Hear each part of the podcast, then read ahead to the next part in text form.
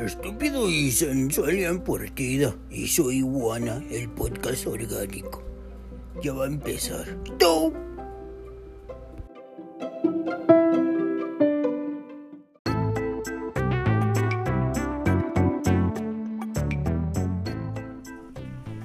Hola, hola. ¿Qué hueles qué? ¿Cómo están? Espero que estén muy bien.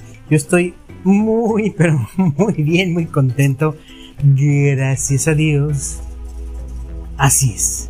Bueno, les doy la bienvenida a este su canal, a este su podcast, a esta nueva temporada, segunda temporada ya de De qué lado más Caliguana, el podcast orgánico. Así es. Muchas gracias, manotas, por acompañarme el día de hoy. Gracias por el aire acondicionado que aunque ruidoso, muy efectivo. Así es, muchas gracias. las redes sociales por las cuales me, pueden escribir o estar en contacto conmigo son Facebook, es de lado más Caliguana, Twitter y, o más bien dicho, eh, Instagram es Ian Partida, arroba Ian Partida. Así es, así me pueden encontrar. Y bueno, pues, ¿qué más? Vamos a darle. ¿No? ¿O sí? Vamos a darle. Hoy vamos a platicar algunas cosillas que tengo por ahí. ¿Qué otra cosa iba a decir? No me acuerdo. ¡Oh, sí! Que también eh, nos percatamos de que nos, nos escuchan, nos escuchan, iba a decir, nos escuchan en España. Muchísimas gracias.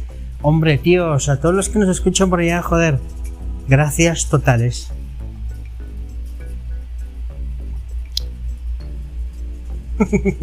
ok, vámonos para allá. Ay Dios, aquí las cosas se ponen bellas. ¿Qué les quiero comentar? Bueno, pues tengo unas noticias medio loquillas, medio, medio curiosas.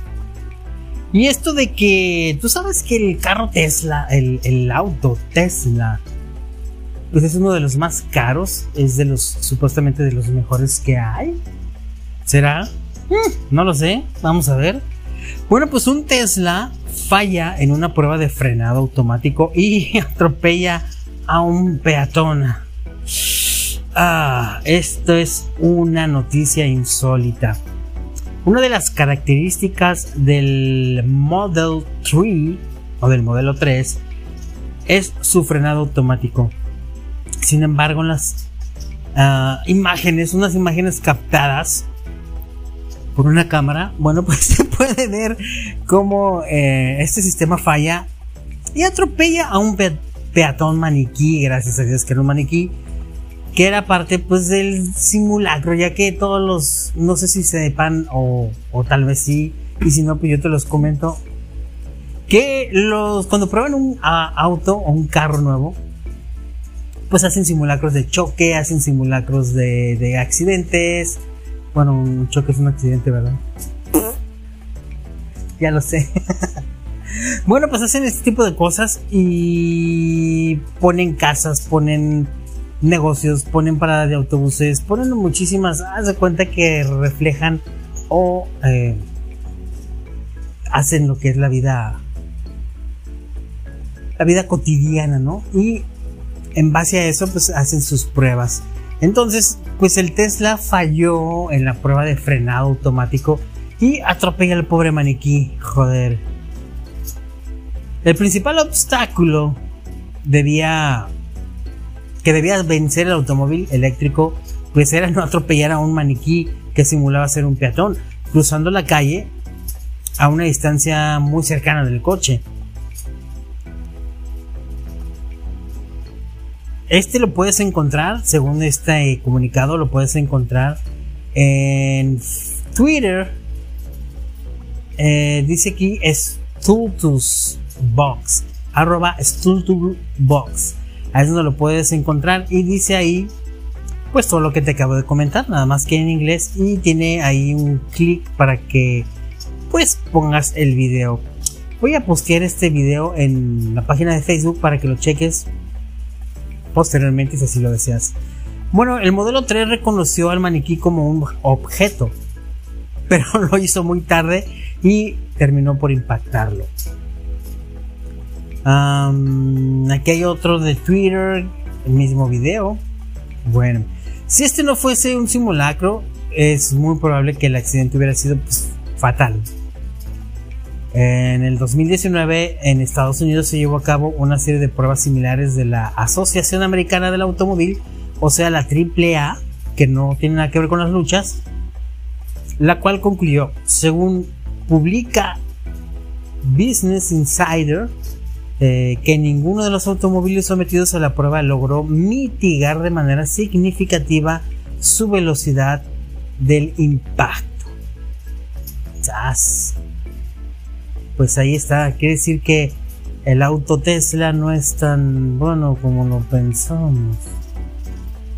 ¿Verdad? Bueno, pues a ver qué pasa. Vámonos con otra noticia mmm, insólita o medio curiosa.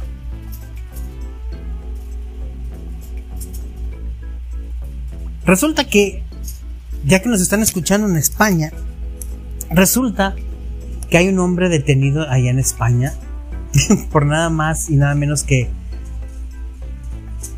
abusar de un pony.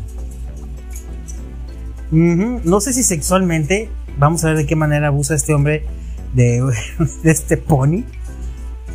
Dice que un hombre que se encontraba en estado de embriaguez, ching, ya vamos mal, ha sido detenido por la policía local por maltrato animal. Por sofilia ya valió. Por sofilia, tras violar a un pony en Murcia, en el sureste de España, hombre. Ocurrió entre las pedanías, mm, pedanías de Casillas. Pensé que se refería a que estaba borracho, pues de las pedanías de allá de Casillas, de las tomaderas, ¿no, verdad? Nada que ver. Ok, bueno, sucedió en las pedanías de. pedanías, más bien dicho. Eh, esto es el baboso soy yo. las pedanías de Casillas y Puente Tocinos. Mm, este puente me suena rico. Fue una pareja que se encontraba paseando por el lugar la que avisó a la policía y al dueño del, pues del caballo, tras sorprender al señor con los pantalones y los calzoncillos abajo mientras sujetaba al animal.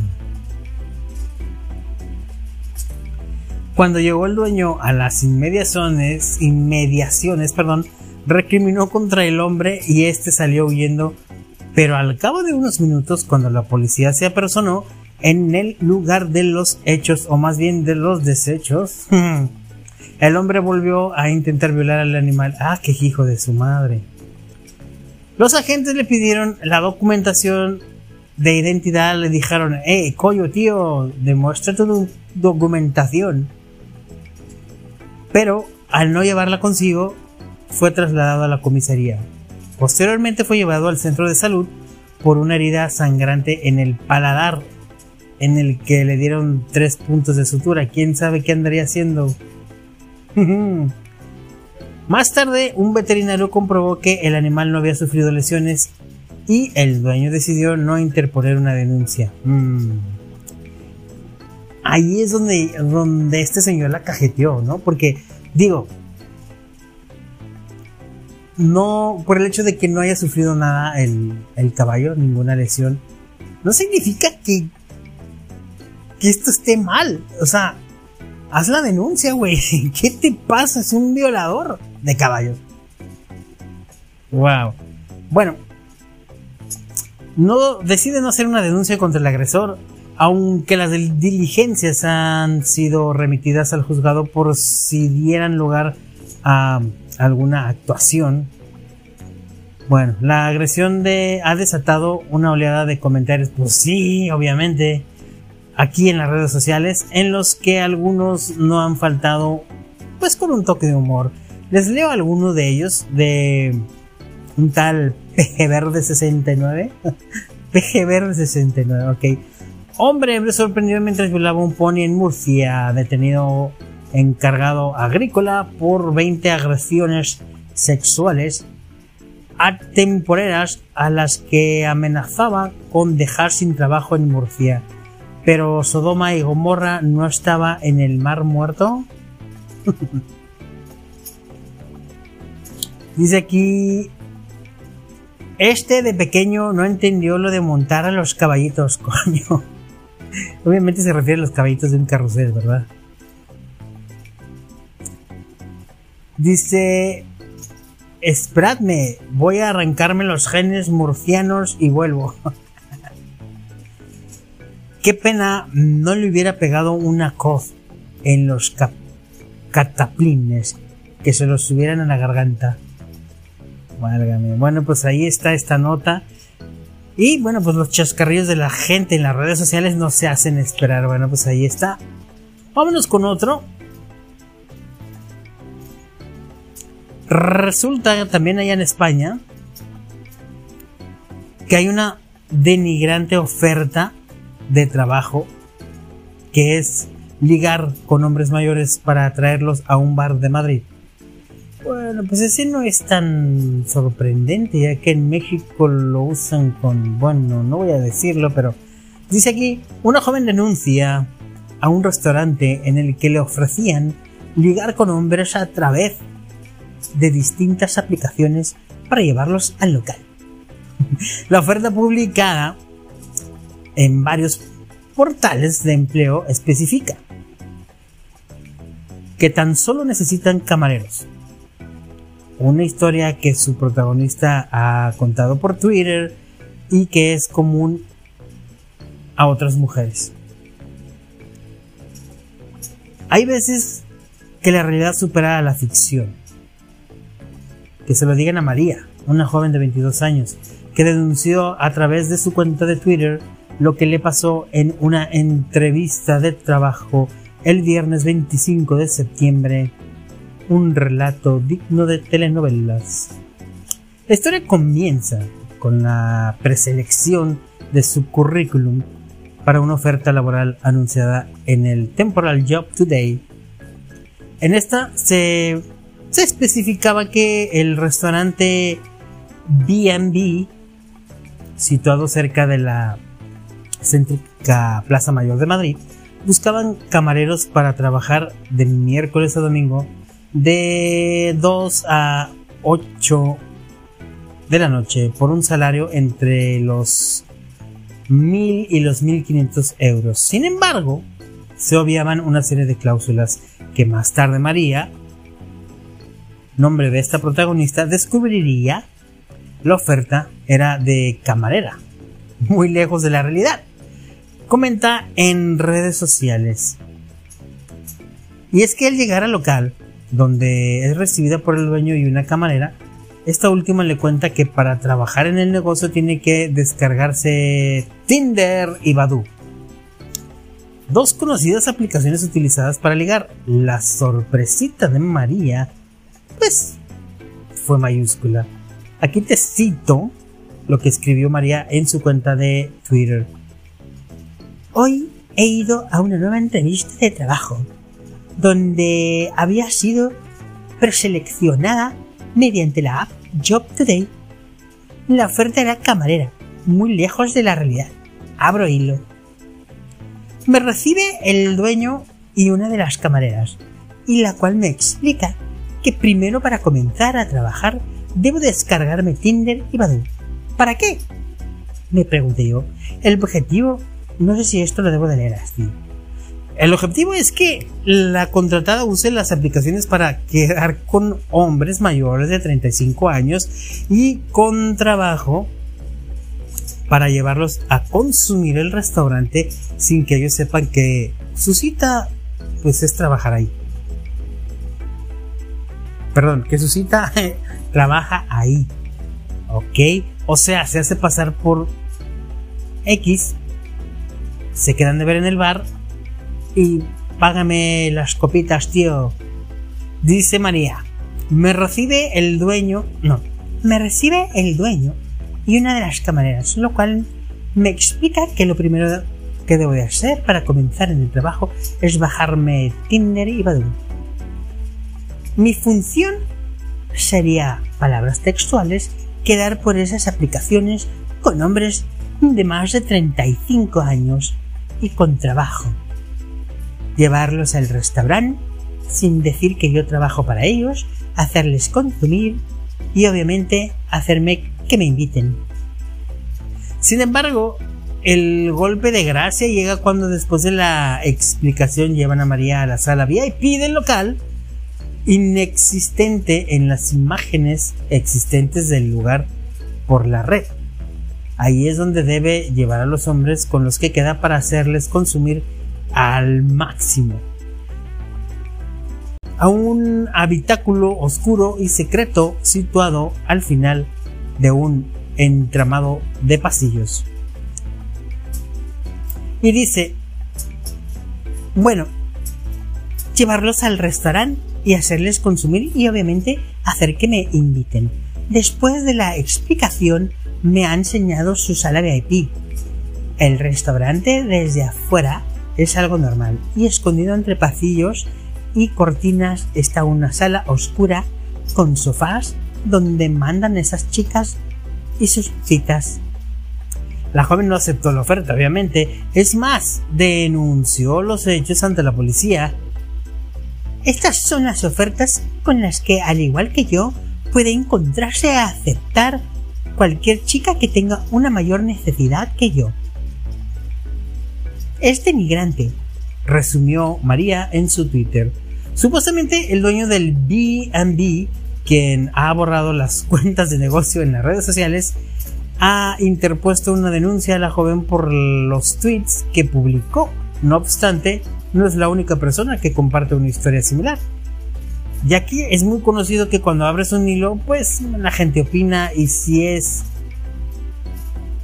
afín o más bien dicho, si es algo parecido a tu hilo, bueno, pues comparten y todo. Pero si les pasó lo mismo o una situación en un mismo lugar, mismo lugar o una misma persona, bueno, pues esto se hace ampliamente viral. Así es que, bueno, otros usuarios de la red social reaccionaron al hilo de María y reaccionaron, reconocieron, perdón, haber recibido la misma propuesta. Así es, este es el caso de Loli Molly. Loli Molly dice, cito verbalmente, este sitio y a mí contrata a chicas para que queden con tíos de Tinder y los lleven ahí. Son sexistas y durante la entrevista el tío te toca la pierna y cosas así. Hay que tumbar al sitio este. La calle es de Zaragoza 9 28012 en Madrid. Bueno, pues ahí está. Para todos aquellos que nos escuchan, excusan, no, nos escuchan en España, chequen esto, gente de Madrid, calle Zaragoza 9. Así es que abusados. Por desgracia, historias como estas son muy reales. Días atrás, una joven en A Coruña compartió que no había sido contratada en un bar por su talla de pecho. El cuento de nunca acabar. O sea que si no tienes los pechos grandes no te contratan. ¿Qué cosas? ¿Qué vas a hacer? alimentar bebés. Bueno, vámonos con otra historia. Resulta que un informático hackea su cafetera y le hace ganar criptomonedas. Válgame, vamos a ver qué es esto. Martin Horn, un experto en informática, convirtió lo que era un dispositivo inteligente en una máquina para ganar dinero virtual. La cafetera inteligente, luego de ser hackeada, fue conectada a internet y ahora consigue criptomonedas. Así es, el informático, el informático que trabaja en la compañía Avast, conocida por sus productos antivirus, que por cierto nosotros tenemos una verdad manotas decidió experimentar con su cafetera inteligente Smarter iKidly, capaz de, así es como se llama la cafetera, ¿eh? no creen que estoy trabado del cerebro. Bueno, a veces sí estoy ¿ves? Estoy trabado del cerebro, pero eh, la cafetera se llama Smarter iKidly.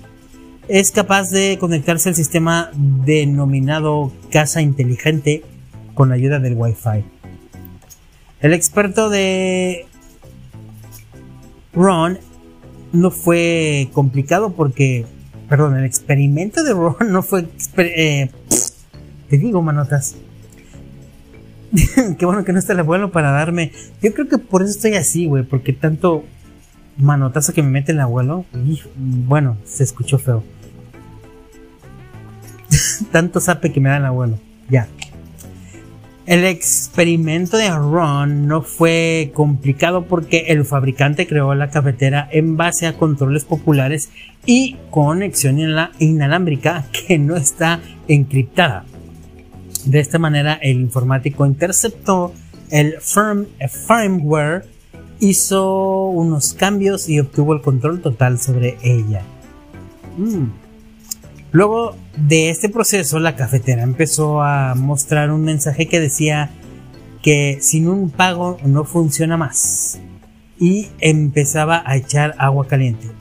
Según publica Slash Gear, esto demuestra que a pesar de las eh, modestas capacidades de computación de este dispositivo inteligente, un informático puede sin problemas ejecutar en él una forma para pues para ganar criptomonedas.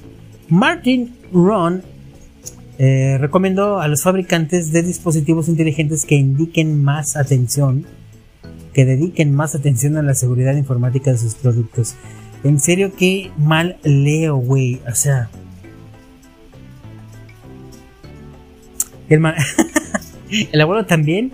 Ándale que te escuche y verás. Uy. Y si está escuchando, ¿eh?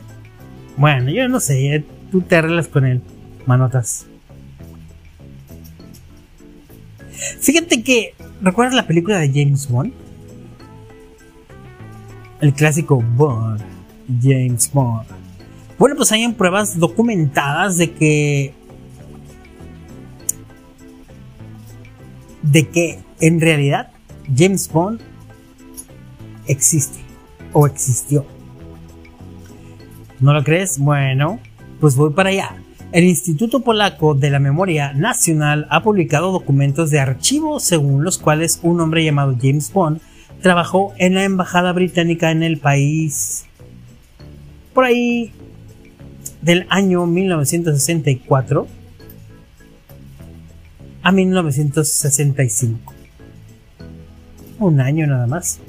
James Albert Bond era su nombre completo y llegó a Polonia el 18 de febrero de 1964 como secretario archivista del agregado militar de la Embajada Británica. En ese entonces Bond quedó bajo el radar de la inteligencia polaca que comenzó a vigilar todas sus acciones en el país. Según los documentos publicados, los organismos de inteligencia polacos descubrieron que Bond trató de entrar en instalaciones militares en las provincias de Bialystok y Olsztyn en octubre y noviembre de 1964. También se observó que el británico era sociable, aunque extremadamente cauteloso. Además, el diplomático era muy hábil para entablar conversación con las mujeres, al igual que el famoso agente de las películas, el agente 007. En otro informe, el Instituto de la Memoria Nacional señala que el agente 007 es conocido en todo el mundo desde la década de 1950 y tal vez la llegada de su tocayo fue planeado específicamente para burlarse de los servicios de inteligencia polacos. Bueno, pues ellos tienen sus documentos, su documentación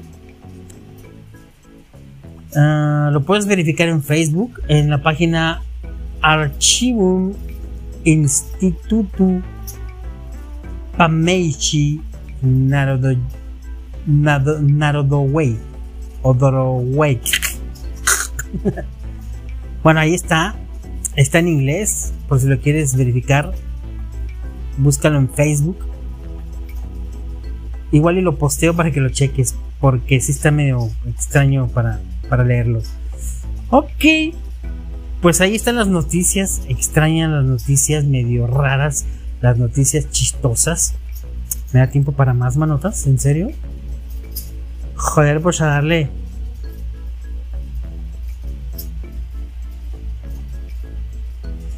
Resulta que hay nuevos influencers. Las aventuras de los peluches viajeros conquistan el mundo. Así es, influencers.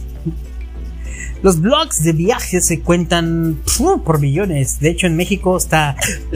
Ay, se me atoró. Lucito Comunica, uno de ellos. Alex Tienda, creo que también hace lo mismo. Y creo que yo también voy a hacer lo mismo. existe, una, existe una nueva tendencia eh, que los protagonistas sean peluches, imagínate nada más. Y es que cada vez es más habitual encontrar a estos suaves trotamundos en cualquier lugar del planeta. Tras ellos, los fotógrafos y cronistas de sus aventuras. Nadie que haya visto a Amelie puede olvidar esta escena. Una pequeña trama más allá de los clásicos fotogramas de la protagonista comiendo frambuesas en su niñez o hundiendo su mano en un saco de legumbres. El momento en el que el padre de la heroína empieza a recibir fotografías de su amado gnomo de jardín previamente robado. La figura posa con la estatua de la libertad de fondo. Eh, su propietario va acumulando las imágenes que relatan su vuelta al mundo.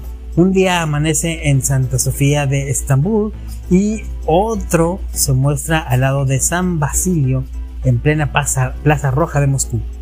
Un viaje con moraleja de Jean-Pierre Junet trasladó a la pantalla eh, en 2001.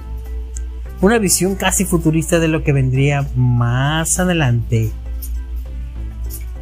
En la era de los influencers y los hashtags, viajar se ha convertido en la materia prima de miles de cuentas de redes sociales. Circular por, el, por Instagram es como entrar en una agencia de viajes. Con un golpe de dedo se puede ir a París, a Tokio, con escala en Río de Janeiro o Budapest. Millones de fotografías de trotamundos que muestran eh, el planeta eh, a base de cámara y texto. En muchas ocasiones el propio guía sale eh, en la imagen. También hay quien prefiere dar todo el protagonismo al entorno. Y de vez en cuando, como si del gnomo se tratara, el gnomo de Amelie, se se muestra el muñeco que aparece en mitad del encuadre. Y es que dentro del fenómeno de las eh, cuentas de viajes nace una corriente que se requiere diferenciar de la clásica, instantánea para redes sociales. Los viajeros con peluches pues no se hacen esperar uno de los exploradores que recorren el planeta con sus compañeros de trapo y, o, algodón, perdón, precisamente estos son los, las estrellas de las aventuras de los propietarios, propietarios, no, propietarios. Este es el caso de Yelo Santos, que ha pisado 54 países en los 5 continentes desde el 2015. Lo hace en compañía del oso Yellow the Bear, the Bear, perdón, the Bear. El primer viaje que hizo fue a Dubai, allá en Sudamérica. Desde ese documento, desde esa documentación, se ha convertido en su compañero de viajes. Comenta este bloguero. Y bueno, eh, ya para Barcelona, Andorra, Múnich, Atenas y Santorini fueron los últimos lugares a los que voló Gilo de Bear lo hizo en febrero y espera poder subirse a un avión en noviembre. El coronavirus detuvo sus planes, como el resto de sus colegas, eh, compañeros de profesión que poco a poco proliferan en España. Bueno, pues hay de todo en una alienígena. Una alienígena recorre el mundo en búsqueda de su nave, mientras posa en los escenarios más variopintos.